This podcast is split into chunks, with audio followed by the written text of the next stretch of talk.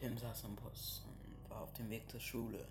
Er hörte Musik, war am Träumen und schenkte den anderen kaum Aufmerksamkeit.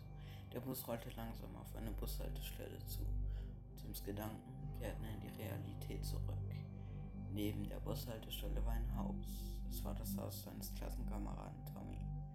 Tim sah, wie die Vorhänge des Fensters zur Seite gingen und eine winkende Hand dem Busfahrer aufforderte, weiterzufahren.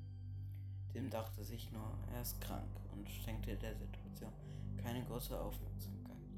Nach Schulschluss betrat der Direktor das Klassenzimmer und überbrachte den Schülern eine furchtbare Nachricht. Tommys gesamte Familie wurde an diesem Tag von einer unbekannten Person ermordet. Tim war total geschockt und fassungslos. Am nächsten Tag saß Tim wieder in dem Bus und war auf dem Weg zur Schule. Der Busfahrer, der von Tommys furchtbaren Schicksal nichts wusste, fuhr langsam an Tommys Haus heran. Als Tim aufstehen wollte, um dem Busfahrer zu erklären, was passiert war, traute er seinen Augen nicht. Eine blasse Hand zog die Vorhänge des Fensters zur Seite und forderte den Busfahrer durch Winken auf, weiterzufahren. Dem lief ein eiskalter Schauer über den Rücken und er saß wie versteinert auf seinem Platz.